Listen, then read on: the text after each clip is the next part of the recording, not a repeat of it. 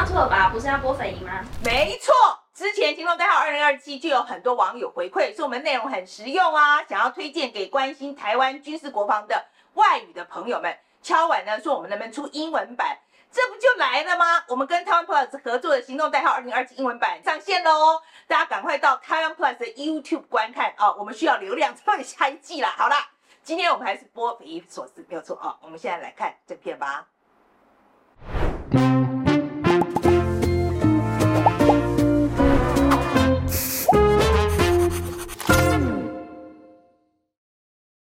好，我是麦斐，嗨，我是路易莎莎。欢迎收看《匪夷所思》。好，那今天这个阿姨想知道哦，我们其实是要延续，就是上一次我们访问林迪优议员谈到了这个测试防弹板的抗弹板、抗弹板的哈的这个这个访谈嘛哈。本来是没有这一集的吧？对，我们本来以为访完就结束了，然后我们的确其实那时候有去。我老实讲，我那时候跟路易莎莎讲说，你就去跟国防部讲啊，说我们要讲这个题目，请他们来说啊。说哈哈，不太可能吧？就是他们反正也不会回。对，然后我就说不行啊，你还是要去问。然后我们至少可以在节目上讲说，我们有去问国防部，然后我们被拒绝了。我们也确实讲说，目前还没有回复。对，然后呢，哎，就没想到国防部居然说，我他们愿意来接受访问，喜出望外。对，然后我们真的都非常惊喜啊，因为我说实在，我们做了呃，就是国防相关的议题，真的讲的谈了蛮多的。嗯、然后其实这中间一直有跟国防部接触，希望能能够知道国防部的相关的看法，这样子。这是为了这个抗弹板测试的事情，居然愿意出来出面来讲，我说哎，有进步哎。其实我那时候在看的时候就有点意外，他们真竟然真的就做了一个记者会，然后把抗弹板放来，就是直接实测。我觉得这件那个时候，我觉得哦，既然有做这件事情，哦，好像不太不。太一样，对，我觉得好像现在比较愿意跟民众沟通，嗯、我我觉得啦，我觉得啦，哈。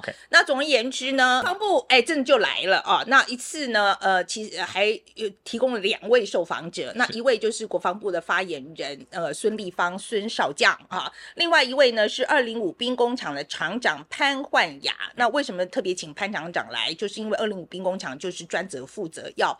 出产这个抗弹板的工厂啊，嗯、所以说找了两位来，我们先讲一下我们的态度就是我们在讨论的过程里面啊，那就这个主要的态度。我们那时候就讨论了一下，就真的要来，那我们要怎么访？对，然后呢，他们就一再跟我讲说：“范姐不要太凶。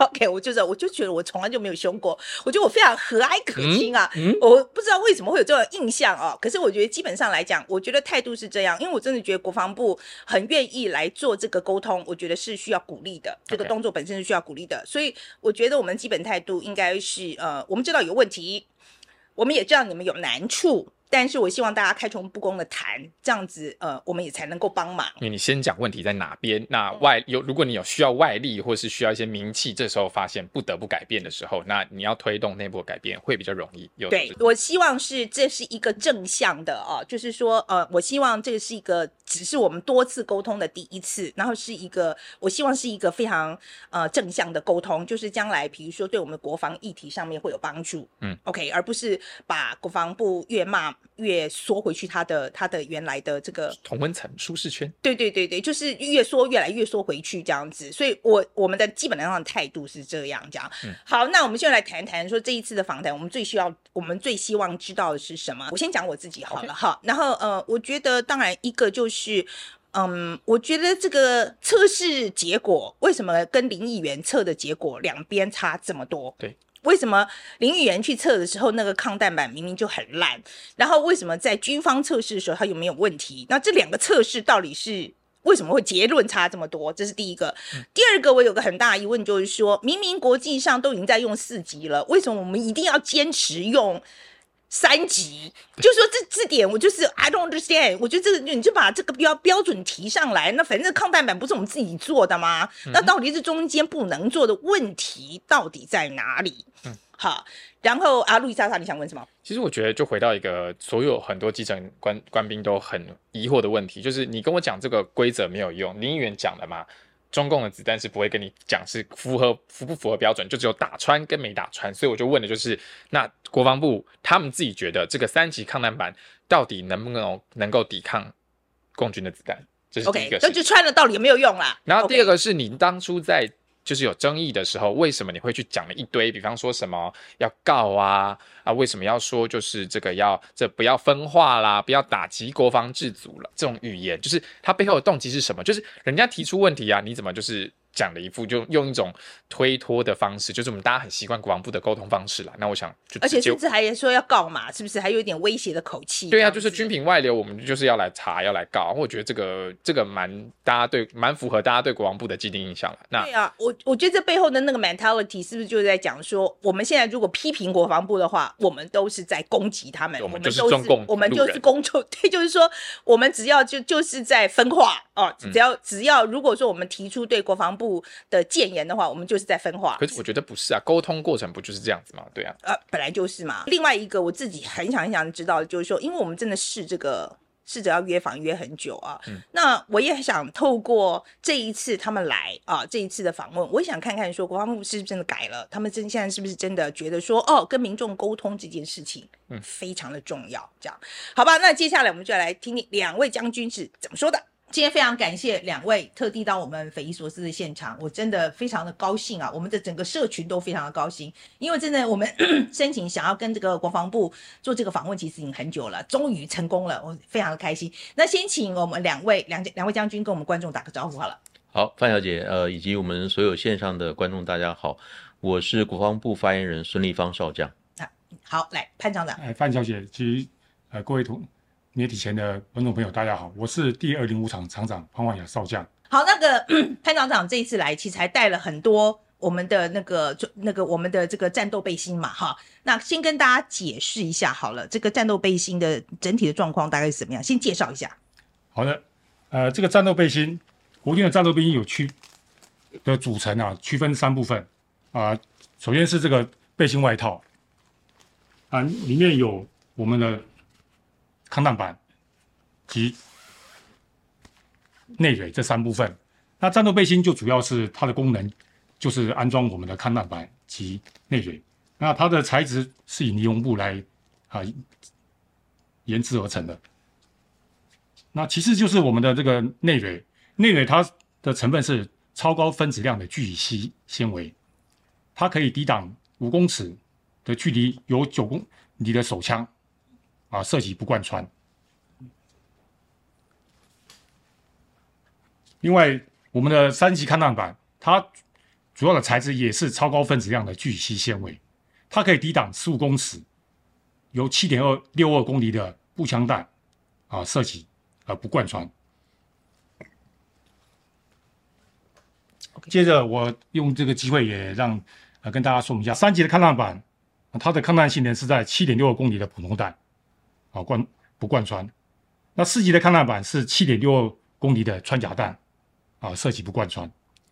那三级抗弹板，我们国军的三级抗弹板的材质啊，是使用的超高分子量的聚乙烯纤维，它的每片的重量是一公斤，那厚度是一点五公分。啊，相对的这个四级抗弹板，它的材质是啊碳化系的陶瓷，那重量在二点六公斤以上，所以相对起来就是这个。三级跟四级抗弹板的重量的差异大概在三点二公斤左右，嗯，也就是大概单兵背的一个步枪的重量，OK，会影响到整个操操作的的动作啊。目前呢，实际上，呃，我们也呃搜寻了世界上啊各国使用这个三级抗弹板的这个状况哈，啊、呃，在各国的这个官网还有它的采购的这个规范里面啊，啊、呃，有美国、德国、日本、韩国、巴西及西班牙等国家啊，目前。他们仍有在使用这个三三级的抗弹板。那另外至于那个四级的抗弹板的话，多用在一般的那个我们所谓的特种部队上面。啊，这是大概一个三级跟四级的差异。你说三级的话，一般的国家的军队其实是还有在用，还是有使用，还是有使用。那接下来我们就针对这一次跟林议员的这个争议的事情，我们来谈一谈好了哈。可是这个国军的这个三级抗弹板，的确在林议员测试的影片里面是被打穿的。那刚刚我们听了潘厂长的这个说明啊，在七月十九号这个国军影片里面是一发都没有打穿。所以我第一个问题就是说，那为什么会差异这么大？啊，是那个。议员在国外这个测试的影片啊，那他所使用的这个抗弹板的来源哈，我们没办法确定它的来源啊。另外，所以就没有办法去确切的证明这个就是我们国军的抗弹板。啊，这是第一点。那所以我们在七月十九号执行这个抗弹测试。那这个标准的测试方式啊，啊，有有几个条件。第一个就是说，呃，要将这个刚刚介绍的这个抗弹板及内嘴结合到我们的战斗背心里面。哦，在合格的这个测试条件下，我们在以这个七点六公里的啊普通弹，在十五公尺的距离来执行测试。啊，那一元的测测试的，当时在网络影片中，大家可以看得到，它测试的这个啊使用的这个安装的方方式哈，它有单独测这个抗弹板裸板在测试啊，它的放的这个板子放的顺序也也不是符合我们的原来的标啊标准。我想你呃潘长的说法，第一个就是说呃这个林议员的这个抗弹板是不是这么的跟我们国军的这个抗弹板是不是一样的？是不是真的我们国军的？其实有疑问。那这个部分，我想大家双方各执一词了啊。这个我有因我我在我说实在我也没办法没有办法判定到底谁说的对，谁说的不对。OK 好。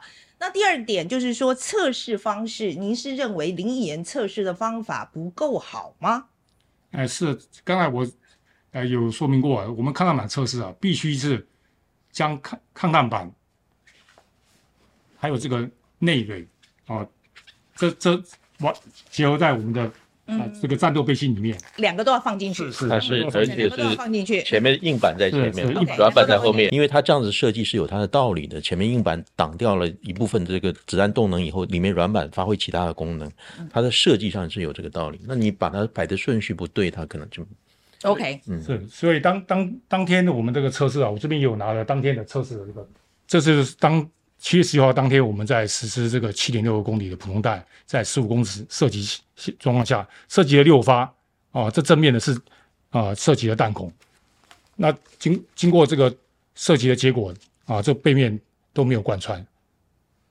OK，我补充一下，这件背心当初啊，是我们总共呃在现场摆了六年的六件，就从一百零六年开始啊，一直到一百一十二年啊，我们产的这个六件的背心，然后由我们现场媒体记者去用抽签的方式去哎抽出来哪一件，正好抽出来这一件。OK，嗯，是这样，然后就拿去测，这样子，马上就现场就拿去测。现现场拿去测，这样。我们可以拆开来看，给你看一下，说里里面的穿透的状况，穿透状况。嗯，这是我们这个硬硬板，硬板，然后我们俗称的硬板啊，嗯，这抗弹板硬板，一样是有六六发，但是你可以看得到，就是它前面是平是看不出来有弹孔，但是后面它有突出的状况，所以我们说这个凹陷让它不能够出出来太多，用意是在这边。I see, I see，嗯。那这是后面的软板。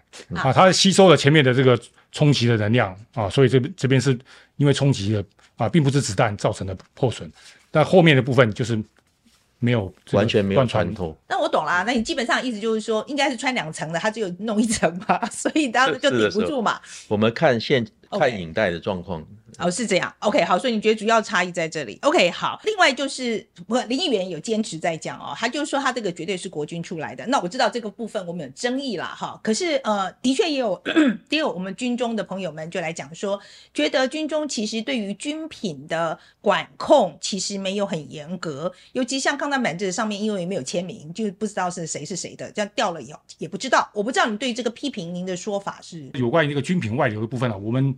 呃，国防部看到这个影片啊，外流，这个测试的影片外流之后，哦，我们国军各单位的主官啊，他们都有做这个定期的有清点，啊，清点这抗弹板，那回报之后都呃账料相符，没有军品外流的状况，所以当时我们这个国防部这边也是因为没有外流状况，所以也没有做这个法律上的这个问题。嗯，所以我们就是清点之后一块都没掉。是。我意思就是说，那我们防弹背心这个是一人一件吗？意思就是说，A 一定有一件，然后这一件一定对到他；B 一定有一件对到他，这样子。所以每个人一定有自己的一件，所以掉了一定知道是谁掉了。是的，是的。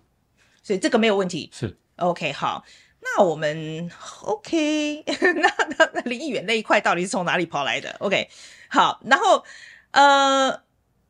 现在就是国防部的军部军备局也在七月十一号嘛，就针对国军三级抗弹板是不是能够抵抗共军的这个子弹五点八子弹，呃表示说啊，不能够很武断的说一定可以抵挡哈。但是到七月十九号的时候，真的测试之后呢，他又说，哎，国造军装备绝对没有问题。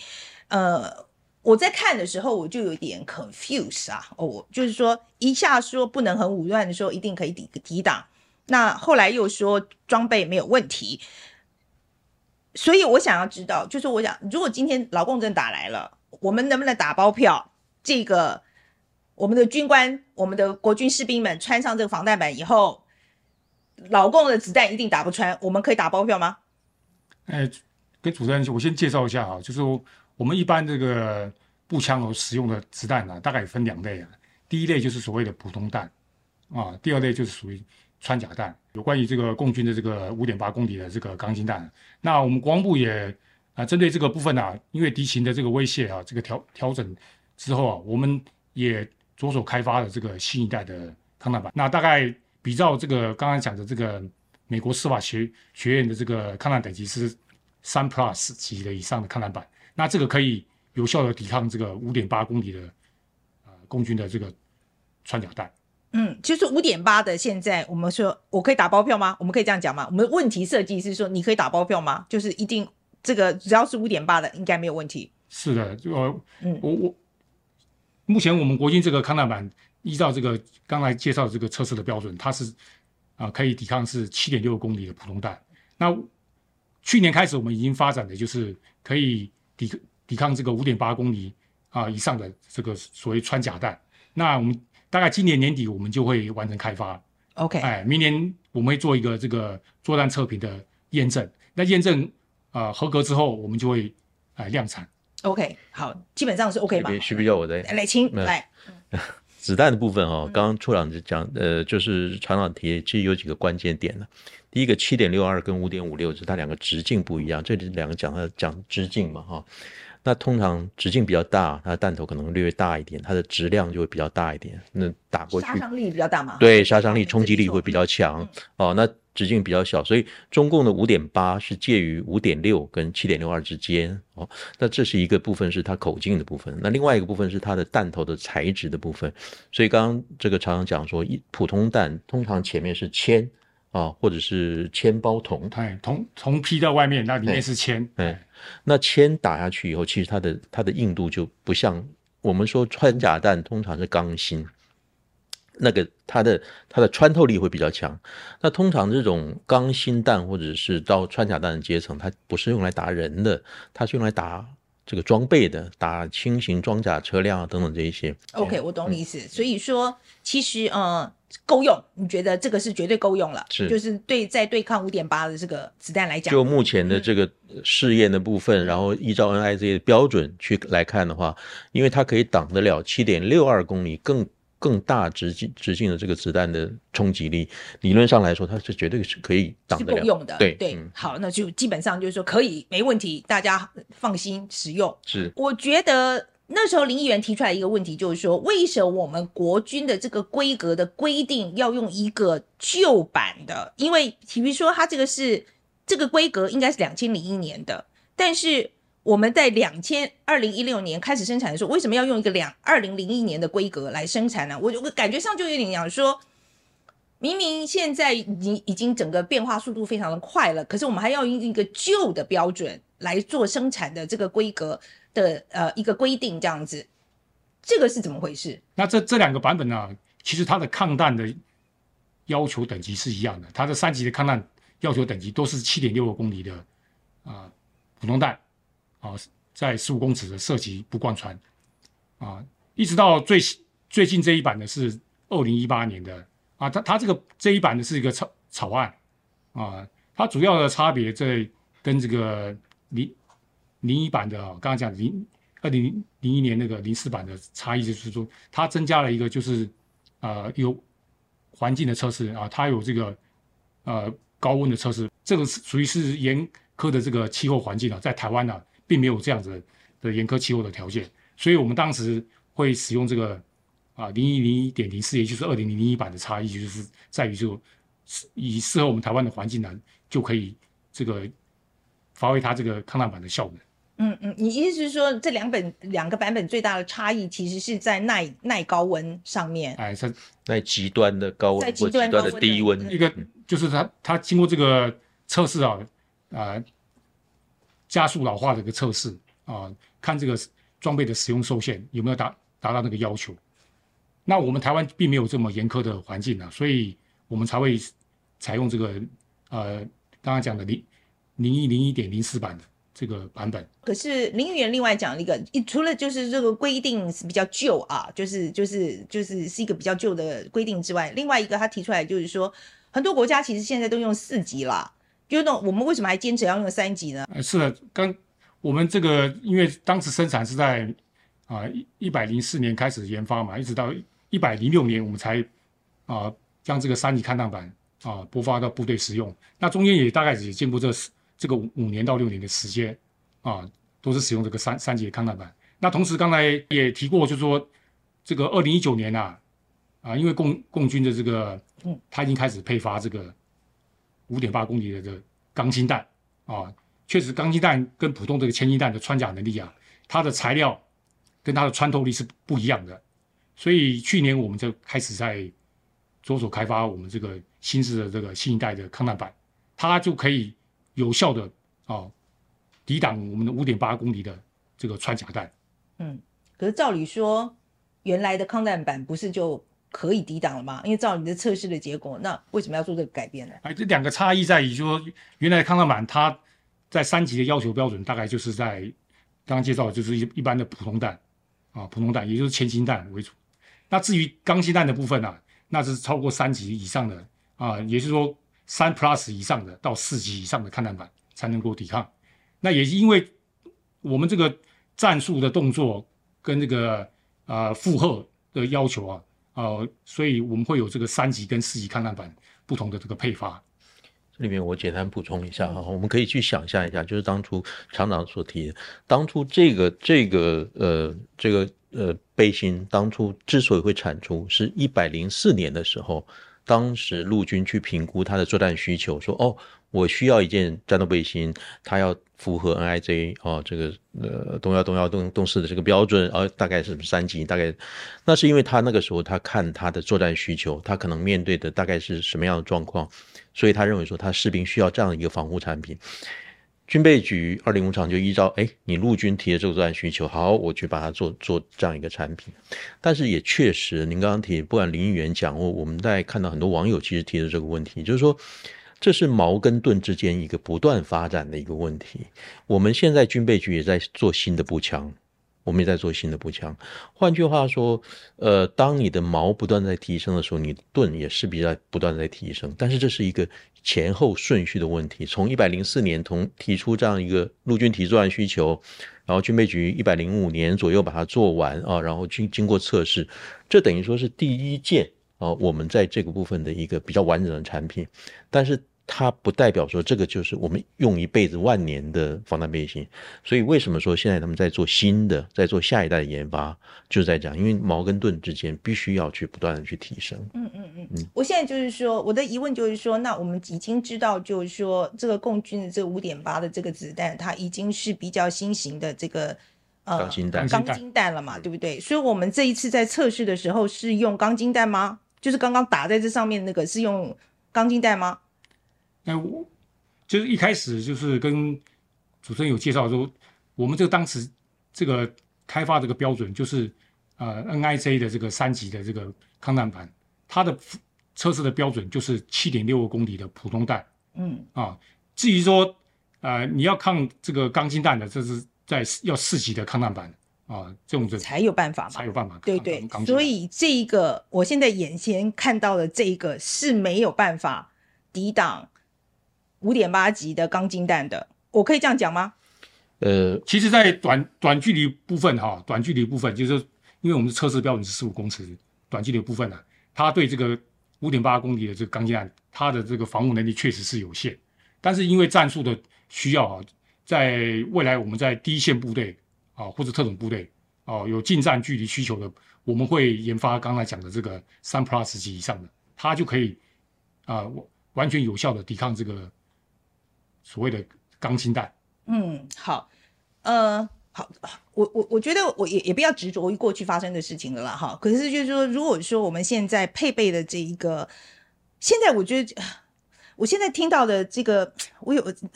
我现在也就是说，我们现在大部分国军配备的这一个防弹背心，配的这个钢弹板，的确是没有办法抵挡共军现在最常用的五点八的这个钢筋弹，是这样吗？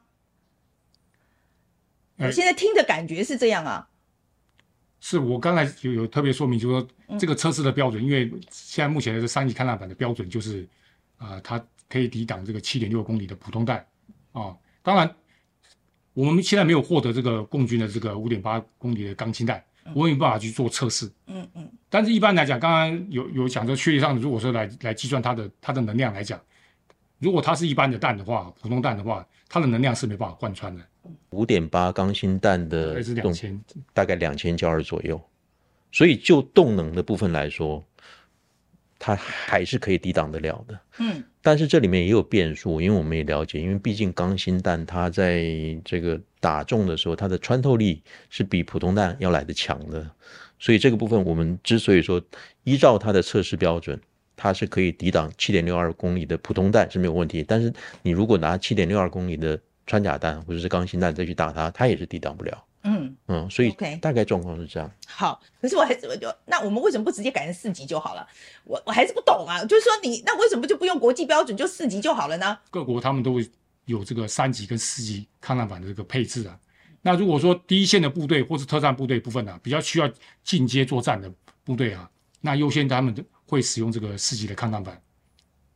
OK，那一般我们的接战距离啊，大概普通传统的这个步兵这个接战距离大概都。一百公尺到两百公尺以上啊，这个距离是比较远的。嗯嗯啊，那那子弹的动能呢、啊，也会因为这样的衰减呢，它也会降低它的这个、嗯、这个穿透力。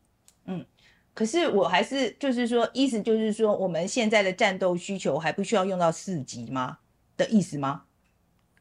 哎，就是因为就是考考虑到就是呃刚才讲的呃这个接战的距离，还有我们这个战术的动作，还有单兵的负荷，所以当时我们。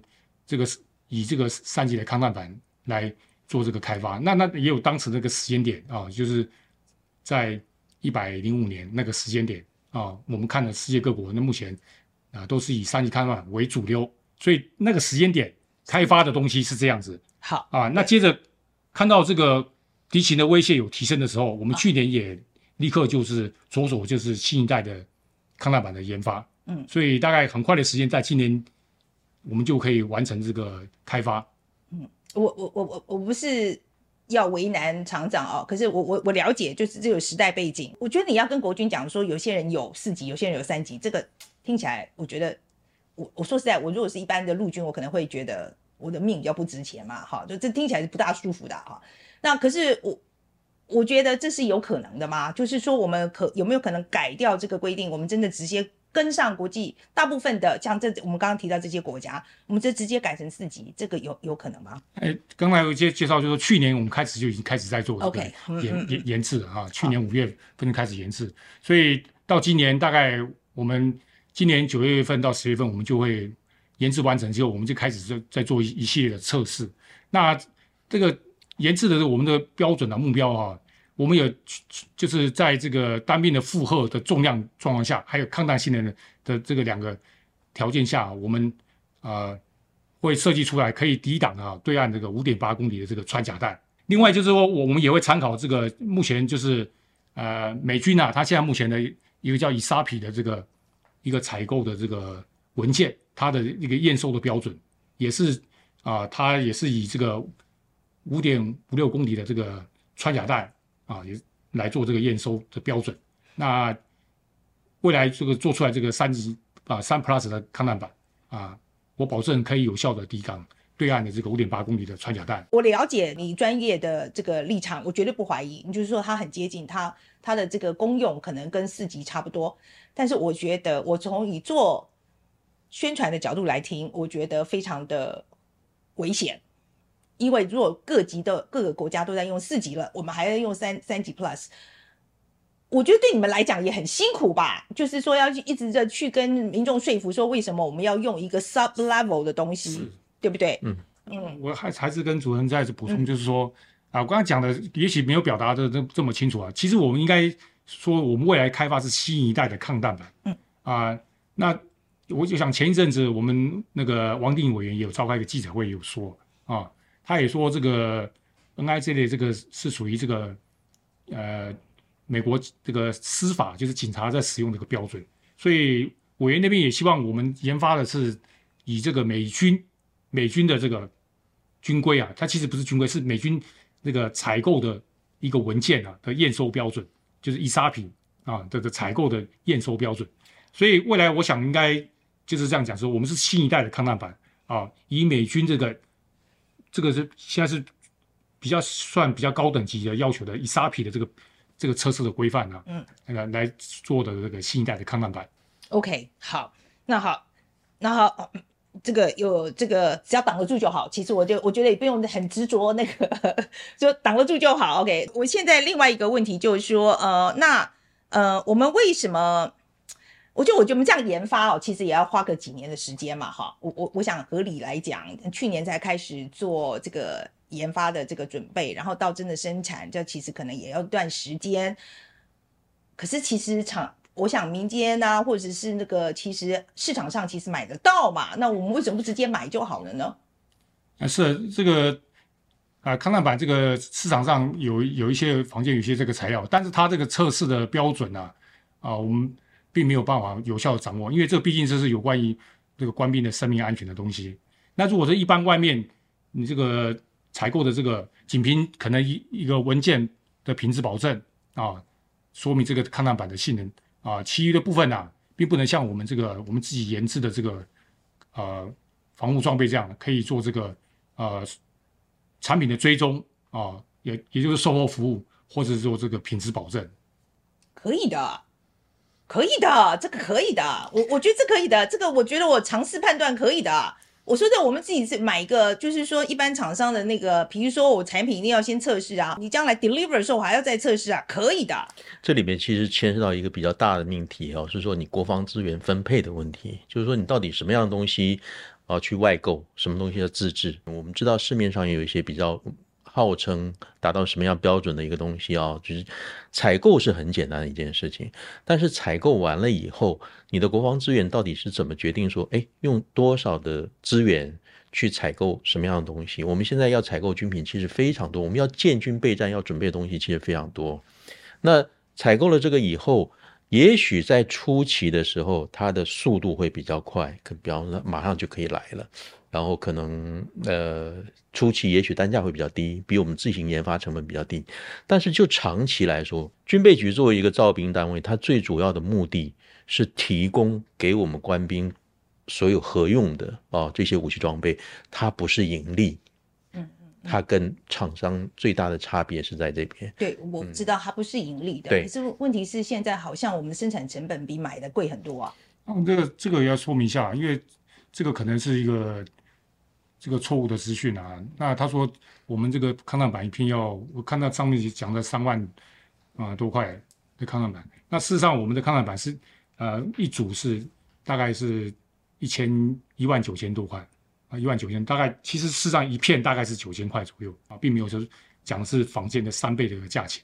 嗯嗯，所以那个是错误的，这个资讯是错误的。其实我们成本一片就是差不多九千块。我确认一下，我们的板子是九千块左右嘛？对不对？是。那外面现在三级板有到六千块嘛？是不是这样？大概就是在六千块到一万块之间。哦，所以单一的板子，我们大概可能还是比外面稍微高一点点。哦品质的差异，嗯，嗯，它它因为这个刚刚有介绍，就是说它所使用的这个纤维布啊，嗯，啊也是有些差异，有些是用 Kevlar 的，嗯，OK，那有些是用像美国原厂的，它使用的这个那个纤维布。OK，好。我做这个补充的意思是说我们。我们今天来提供的讯息，我们要负责。OK，我不会去，嗯，去用一些错误的讯息。OK，好。所以外面的其实三级是六千到一万块可以买到。我们看到哦，那我们的九千块还是有比较贵啊。是，如果这样子讲的话，还是有比较贵啊。因为它这这个它的抗氮板的这个材材料所选用的材料啊，有有所差异。嗯啊，如果你选选用一些比较普通的一些呃它的纤维布跟用比较好的纤维布是是有些差异的。我当然觉得就是说，呃呃，国防自主啊，我觉得我们能做的要尽量自己做，尤其是其实这次经过 COVID 之之后，大家其实都很清楚嘛，哈，很多东西如果是以前中国做的，你现在就不能买啦，哈，这个是没有错。但是我也要回回过头来讲啊，然后嗯，也不能够挂着国防自主的这一个帽子，就觉得什么都要自己做，这个这个我觉得。也是个问题，这个标准要怎么设？我可以简单介绍说，嗯、解释说，呃，就以现在我刚刚提的，就是我们未来要开发这个新一代的这个抗弹板，像民间业界有些比较啊、呃，在做这这方面研究的这个呃公司啊，他们有在做这个陶瓷啊，我们也会结合这个他们这个关键技术啊，另外还有这个其中一个就是说这个表面的喷涂的技术啊，它这个表面喷涂啊，它可以。增强我们这个抗弹板的效能的这个喷涂的技术，另外还有一个就是在在我们这个异质的材料，就是说我们的抗弹板的陶瓷跟我们的这个纤维布结合的异异质材料这个结合的粘贴的技术啊，这几个关键的技术啊，我们我们这一个造兵的单位啊，我们会将这些相关的关键技术啊啊整合起来，做一个系统的整合啊，完成一个这个实际上的一个产品啊。大概是这样的。嗯嗯，我的我想这个问题可能有点困难了哈，因为我就是说这个东西呃，怎么样决定这个什么？对对，蛮大的一个我，我觉得是比较大的一个议题了。嗯、但是呃，我觉得应该有必要来做这个。那可能改天我另外请人来，是 那可能会讲一个小时都可能。对对对，可是这应该是一个嗯。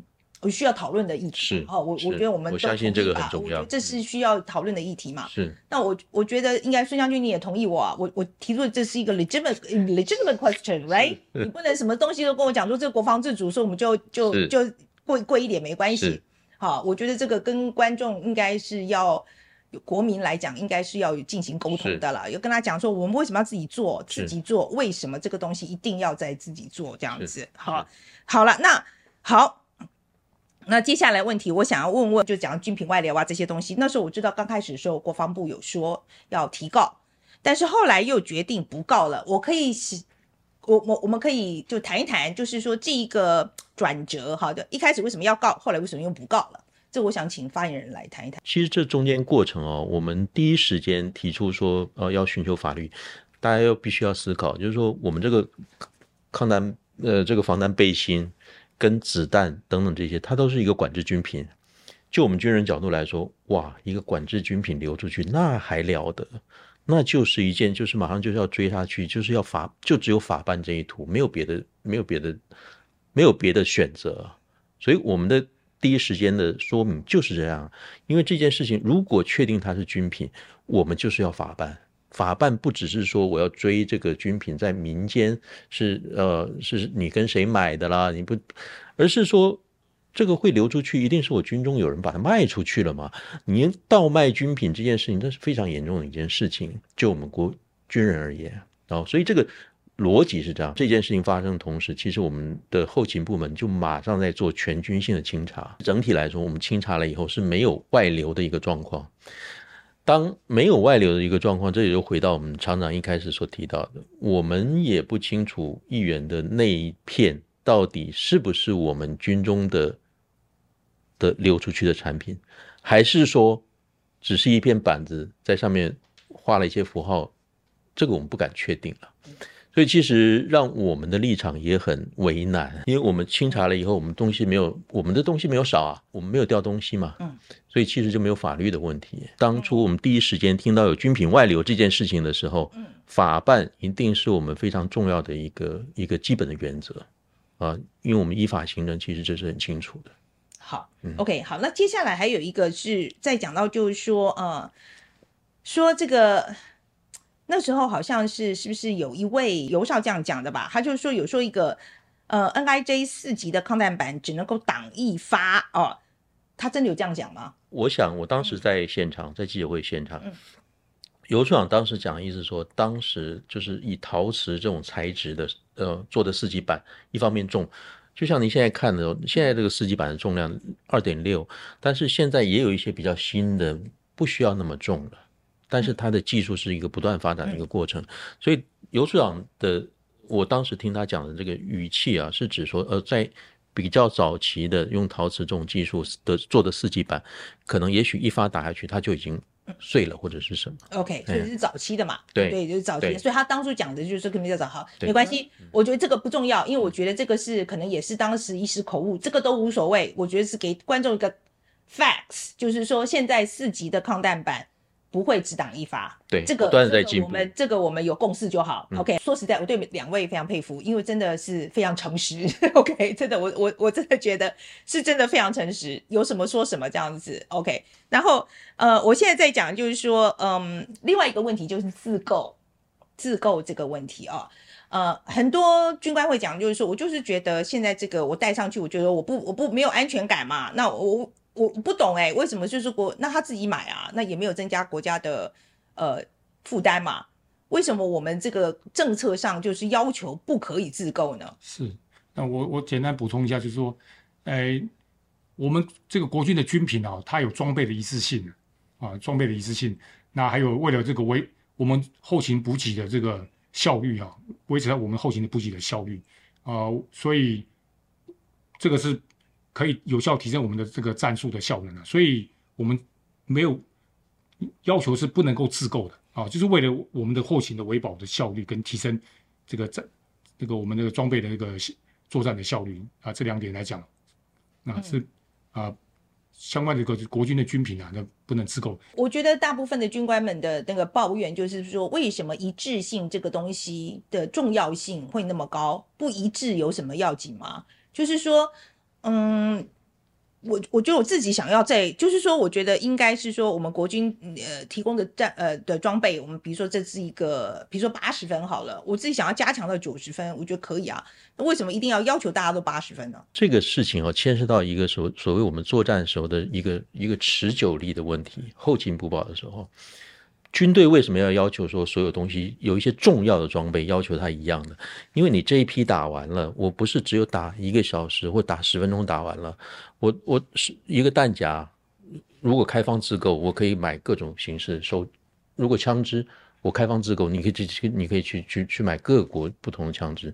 但是我在作战的时候，前面十分钟打完了，马上后面我就要后面的后勤部队就马上把其他弹药什么东西。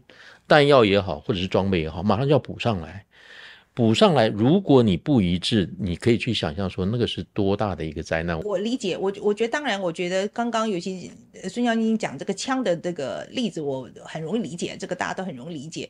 但是我觉得哈，这是攻击性武器了哈。我觉得如果说以防护性武器的话，我觉得它穿在自己身上的应该没有这个问题吧。一般像我们战斗各装里面的消耗品啊，这些消耗品像是鞋子啊、啊腰带啊、手套这些。啊，消耗品的部分，你可以由我们这个配发的这个点数啊，啊，到这个服装供应站来自行选购。嗯，可是他选购就是那些，应该就是就那些选择啊，消耗性啊，比较消耗性，对啊，消耗性，比如但选择性就比较少吧。没有那么多，但是不是没有选择性？比方说鞋子，我就有选择性。嗯，还有一种比较可能单价比较低哦，然后另外一种可能单价比较高，功能上差一些，我可以做选择。呃，其他的这些，嗯嗯，我我所以我觉得，我我我了解哈，就是说其实现在是有一点弹性哈。那我觉得呃，这个弹性将来变大的可能性高不高？有没有可能？因为我觉得现在的情况跟以前不同，我我我我觉得现在兵跟以前兵不一样了。现在我我觉得现在的年轻人他对于自主性的要求会比较高。我们有没有可能随着这个而也做一点改变呢？如同您所讲的，因为现在。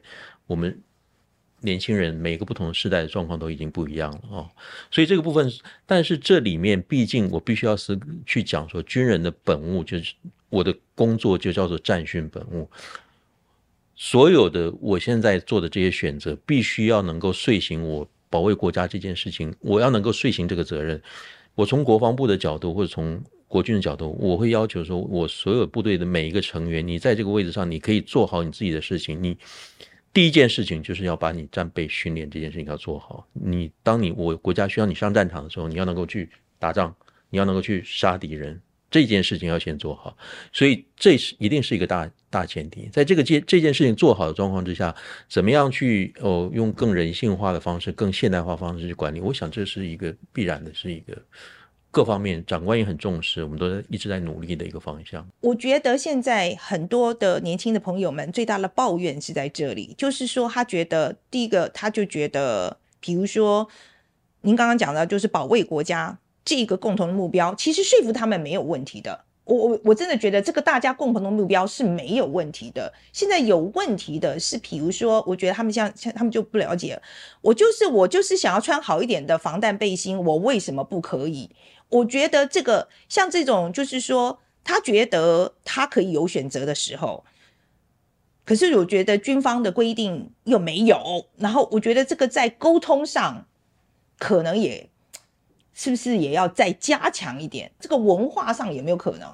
有必要，我我同意你的说法。这个部分怎么样在我们的内部沟通里面，然后、去怎么样去让大家去诶了解彼此，建立一个共识？我觉得确实有必要，嗯、我们也会再努力。对，因为很多士兵都讲，就是说我反应的话，就只是被 K 啊，嗯，我就永远就是说我讲的话都没有用，所以久了也会也不讲。嗯，OK，所以我觉得这个是。我觉得是很多很普遍的一个心声啦，我我觉得我相信你们也听到了，好，我觉得这个是是国防部也知道这样子，这是一个。然后另外一个是很多我们朋呃我们的民呃我们的这个网友都提出来的，他们讲说，其实，在开会的时候，嗯，第一线的官兵要有更大的发言权，这个有可能吗？就是。我们在开，我们就好啊，我们这次开战略会议嘛，所以小小兵跟将军，我们大家有一样的发言权。我就从我个人的从军的经验去谈一下啊，大概呃到现在，我从我一开始到部队，从一个呃下级的军官，一个初级军官开始到现在，其实这个部分我看到我们的国军其实是不断的在变化。那其实是我们的这种怎么讲，就是说基层的声音的重要性。或者是他能够发言的管道，或者是他的声音能够被上层军军官、资深军官去接收到的这个几率，其实我觉得是都不断的在进步，而且是越来越多。今天随着整个社会形势发展，随着我们呃作战形势的一个变化，这个部分是必然的一个趋势。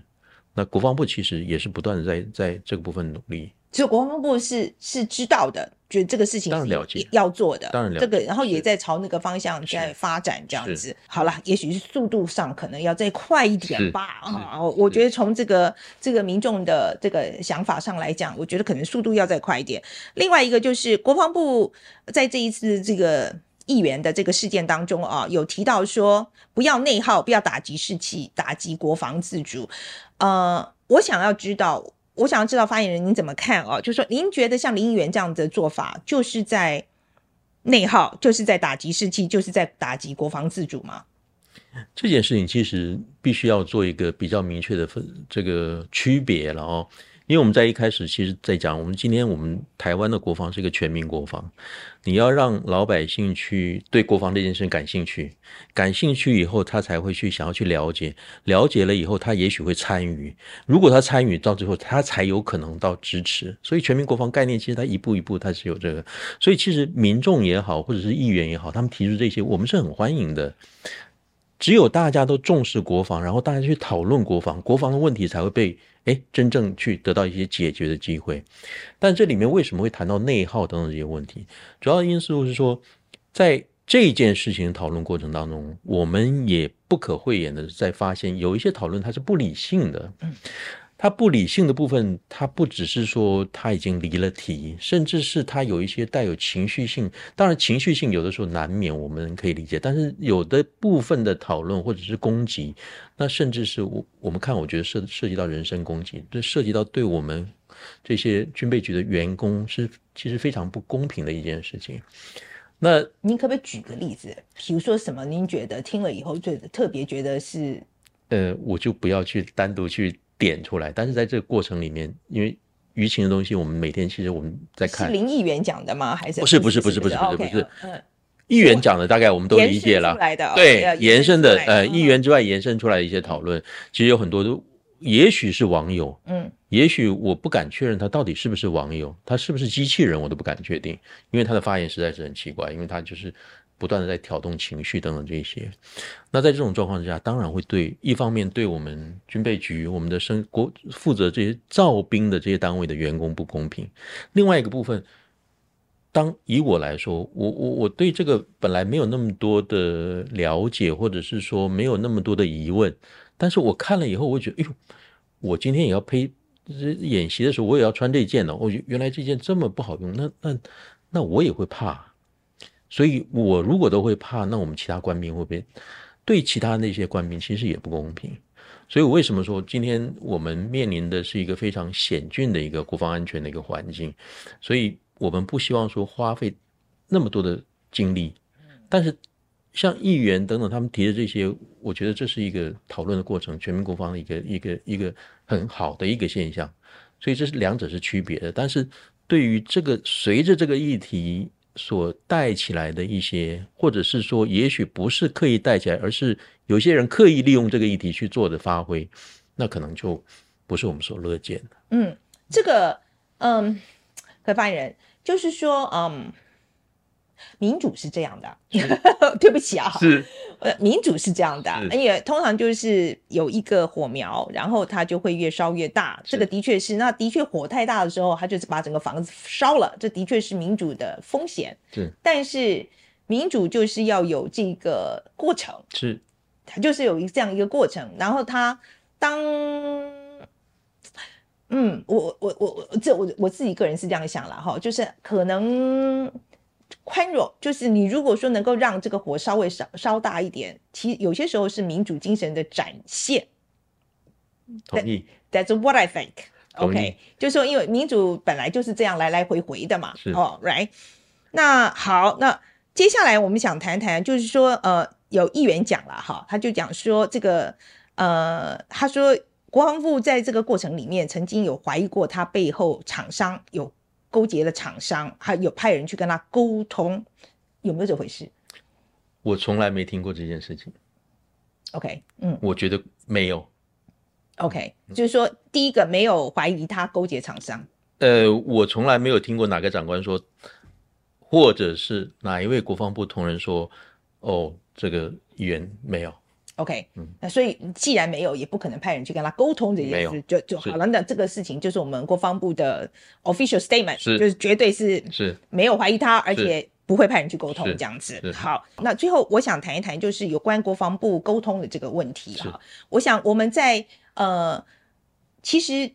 说实在，我自己对国防完全是门外汉的，是去年开始做行动代号二零二七之后呢，然后就开始就有一有一点点涉略这样子。可是我我真的我我想我们刚刚也提到一些，嗯，就是国防部在对外沟通的这件事情上面，嗯，先跟我们谈一谈好了。之前我们一直都是说不能够接受访问嘛，我我只是想请发言人讲，说为什么这一次决定说可以，我们可以来接受这个访问？呃。这中间的转折是什么？应该这么说哦，没有不能接受访问这件事情。但是，如同我跟您提到，中间我们国防部做事，它毕竟它是有一个有一个程序的，所以我们在完成这个程序，可能也许要花一点时间。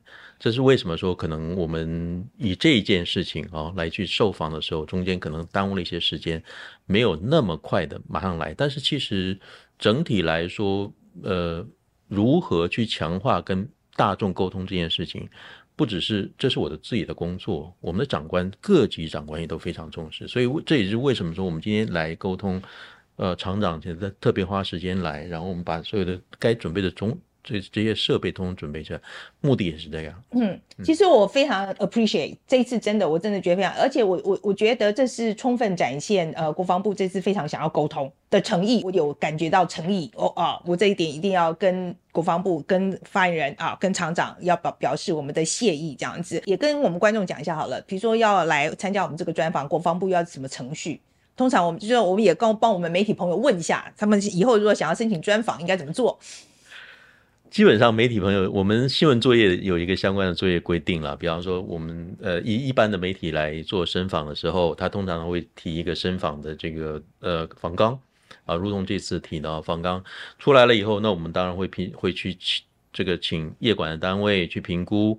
那我们本身也必须，我坦白说，也必须要去评估说我的任务状况。比方说，如果我现在呃以比方说哈，以昨天或者是前天。我我们正在全力的去应对中共军演的这件事情，我可能就没有办法去太多的时间去去接。这可以理解啊，对，这个没有问题。那大概就是他，嗯，简单讲就是这样一个程序。程序呃，我们经过各级长官准备，哦，同意了，好，那我们的后续可能会先做一些准备。呃，所以长官是要到多大的长官啊？我们有不同的一个议题，是不同的议题，它会有一个不同的权责长官来去做核定。这个其实有很明确的规定了。我想这个其实不止国防部有规定，大概大概在一般的是是是民间的媒体，大概状况其实也差不多。一样一样样，呃，各各部会都是如此。对对对，大概是完成这个成核了以后，对，我们后续当然后续要有一些准备，比方说像厂长他是一个专家，一个一个一个单一事务，比方这个。召兵的一个专家，我们怎么样可能要协助他去准备一下，去接受媒体访问啊等等这些，那那都是我的工作，嗯，那也都需要花一些时间去做准备，所以大概是是这个，我想这个程序大概在一般的公部门也好，或私部门大概都差不多的一个、嗯、一个模式。对，谢谢两位来，好，也谢谢主持人，谢谢我们所有的今天呃参与的这些听众的朋友，哎，谢谢主持人给我们今天这个机会啊，来说明我们这个。整个军工厂这个国防自主的这个研发的这个呃过程，还有我们未来这个努力的方向，谢谢。来，路易莎莎，你先讲一下你的 take away。哦，好，你这个当过兵的，应该我觉得他在那个访谈的过程里面，一直这样子像那个虫一样，这样你扭来扭去。你不要爆料啊！对，我就觉得他都做一直就是非常跃跃欲试这样。好，来先跟大家讲一下你最重要的 take away 是什么？不是，就是就是有些话，你就是当过兵的，你就会觉得哦，这个东西他就是好必须讲。潘厂长讲话的方式真的就跟军中长官很像，他就是典型的军中长官。这个我等一下最后会讲。好，但是我觉得我今天有几件事情啦，我觉得我算是有厘清一点误会。第一个就是他讲说这个要告是军，就是军品外流是要告这件事情，算是军人的膝跳反射，这个说法我接受。那第二个是他讲说就是。提出问题，然后说不要分化，不要打击国防自主。他的说法是说，他是在跟那些没有建设性对话的人在讲，所以他有这样，国防部有这样的发言。我觉得这有点转弯。我我老实讲，我觉得这个说法是有点转弯的。我也觉得，可是他既然这样说，就就这样吧。对，但但我说，但我意思是说，如果你国防部有体会到这件事情，你知道说你不要把这个东西全部都对你的建设性批评全部扭曲成对你的恶意批评，那我觉得至少国防部有学习。OK，好，嗯、我第一个印象很深刻的就是他讲的测试，就是为什么他跟林炳佑议员的测试两边会差这么多？那我觉得他提出一个说法啦，哈、嗯嗯，就是说，比如说他应该两层啦，或者是说正式的呃测试的方法应该是怎么样啦，哈。那我我觉得。嗯，这个部分我会觉得我会先接受他的说法，但是我也会觉得说，我可能会希望说，我真的去看一下国外真的人家在测试的时候，正规的测试是怎么做的啊、嗯呃？我觉得我可能会想要再再看一看这样子。嗯、另外一个就是他讲到军品没有外流，就是那个抗弹板是不是测试那抗弹板是不是真的从军中传出来的时候，他跟我说他绝对是 A 的那一块一定就是呃就是一定有带一片这样子，然后他们清查结果就是一片都没有少。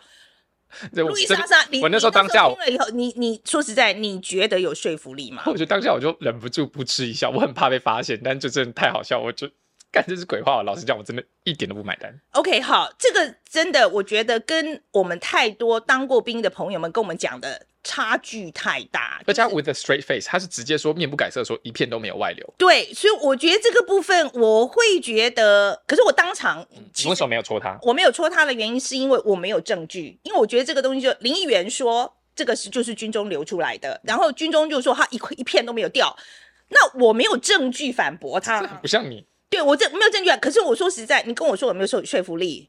其实没有说服我。嗯，OK，我我觉得其实是他这样讲了是没有错，但是我的确还有很多疑问。哦、没关系，我们就交给观众。对对对对，我我觉得那另外一个就是讲到这个，就是他他跟我讲说，就是呃，外面买的有些是六千块买得到一片，嗯，但是我们自己生产的要九千块。原本说三万，我们原本说是一万九，后来他澄清说是九千。对，好，那我就觉得说，呃。你不能够用国防自主四个字就搪塞过去，这个这个我觉得我不买单。OK，哦，我不买单，因为我真的觉得国防自主还是要看你还是要看你是不是符合成本。你不能跟我讲说这个东西明明就比外面外面卖一片一片六千块，你生产出来就是九千块，然后你告诉我说就是因为国防自主，所以我们就要买单买这个比较贵的生产方式，嗯、这个我不接受。嗯、OK，你必须要跟我解释为什么我们今天非要自主不可，即使比较贵，我们也要非要做。不是你要告诉，或是你至少要讲出来哪些东西是你要自主，哪些东西是你觉得这个高这个其实是可以开放民间厂商投标这种东西。对，所以我觉得这个东西是要大家，呃，我我觉得这是需要讨论的哈。那、嗯、我也相信这个不是发言人的层级，或是潘潘厂长的层层级是可以决定的事情。可是我的确是觉得不能够每一次我们对这个事情有疑问的时候，你就说哦，那就国防自主啊，嗯、这个这个没有办法接受啦，这个没有没有办法接受。另外有关于装备自购的部分，嗯。呃，我觉得装备自购的部分，说那个统一化的这个东西啊，他就是说，呃，我发言人讲到说，这个是呃，比如说他是因为，哎、他说补给的的问题这样子，你也不接受？我我我这个，我觉得有些都一样，我觉得有些东西你可以这样说。当然，我觉得枪跟子弹这个东西，当然有补给的问题。不，可是我觉得穿在身上的东西，比如说止血带。这个为什么会有统一性的问题？或是瞄准镜，这个没有没有。我觉得没有，就是这些东西，呃，again，我就会觉得。这个就回到一个关键问题啦，你是要整齐的军队还是会打仗军队吗？对，我觉得这个弹性要大一点。而且另外一件事情是，如果人家对于国军的抗弹板是有疑虑，他对这个东西是他工作所需的东西是有疑虑的时候，你国防部应该要做的事情是解决对方的疑虑。比方说，我就升级这个这个抗弹板，which in which 他们现在有在做。对，这也是另外一个我没有办法理解的东西。我就为什么要那么执着，一定要发那个三级或者是三级半？嗯哼，就是我。三级 plus 对不对？对，他就是说三级 plus，对，他说新一代啦，新一代。可是为什么不能够直接就说你就好？那那我们就做四级的东西嘛。那你如果说没有办法做四级的东西，你说钱不够或者怎么样，你讲嘛，嗯，right？可是因为我觉得你你。就是，可是不要一直在告诉我说，我们就是非用这个三级 plus，或是这个东西就太重，没有办法使用，就是很奇怪。就是我觉得，我觉得这个逻辑上就是有一些问题。你现在是把昨天没有发出来的怒气，现在全部也也嗯，我们怎么办？那可是他以后都不来了，我也很伤脑筋。好了，对，所以，但是我觉得还有另外一件，我提另外一件小小事情，就是大家可以发现，就是。呃，孙将军蛮会说话的。那潘厂长相对来说就是比较技术型，就是技术技术官僚这样子的感觉。所以我自己的感觉是，呃，国军的高层，就第一个我还是蛮肯定他们愿意出来跟大家沟通。但同时与此同时，就是这个受到这在，我觉得意思是说高阶将官有时候会被骂的原因，就是因为他们不太懂得怎么说人话。就我觉得这个是需要受到训练。其实，在英文有在讲，这叫 media training，就这个是很需要的。呃，可是我也要讲，就是说，其实。因为他们也许没有受过 media training 哈，呃，我我其实都可以感觉到两位将军其实都是呃，我我觉得他们蛮诚实的。哦，我觉我必须诚实说，我觉得我觉得他们蛮诚实，就是说他们有什么说什么这样子，嗯，然后也我觉得不是油滑。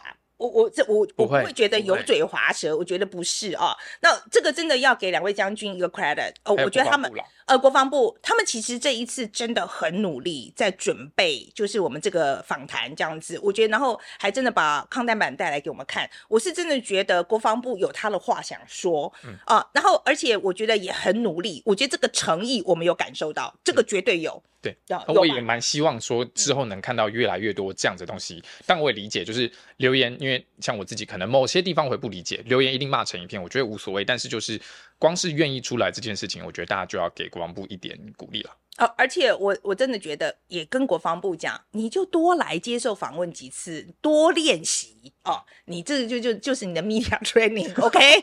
以后就会越讲越好，OK？你的沟通就会越来越顺利啊，这样可以吗？嗯，嗯好的。啊，对我今天很和善吧？我，相当和善。好，另外预告。哦，oh, 对，我们要预告一下哈。然后那个，我们其实下下一集我们就会播出我们去兵工厂呃参观的情况。那么我们会有再一次的访谈的机会，然后我们就会谈谈呃，比如说中科院研发的这个部分啦，还有自主的部分啦，对，还有采购啦，采购对，比如说还有比如说监察院之前有发布的一些呃呃，比如说重大缺失、重大缺失的部分呢，他们有没有什么改进？非常欢迎大家哦来跟我们呃留言，告诉我们大家你们对于国防部这两位将军啊，呃，他们的这次的访谈，你们的感想如何？请大家注意，我们的态度是，我们的态度是，呃，我们知道你有问题，但是我们也知道你有难处啊，嗯、我们是一起想要来解决这个问题的。OK，好吗？OK，好。那如果喜欢我们节目的话，应该要按赞、订阅、分享、多内，谢谢大家，拜拜。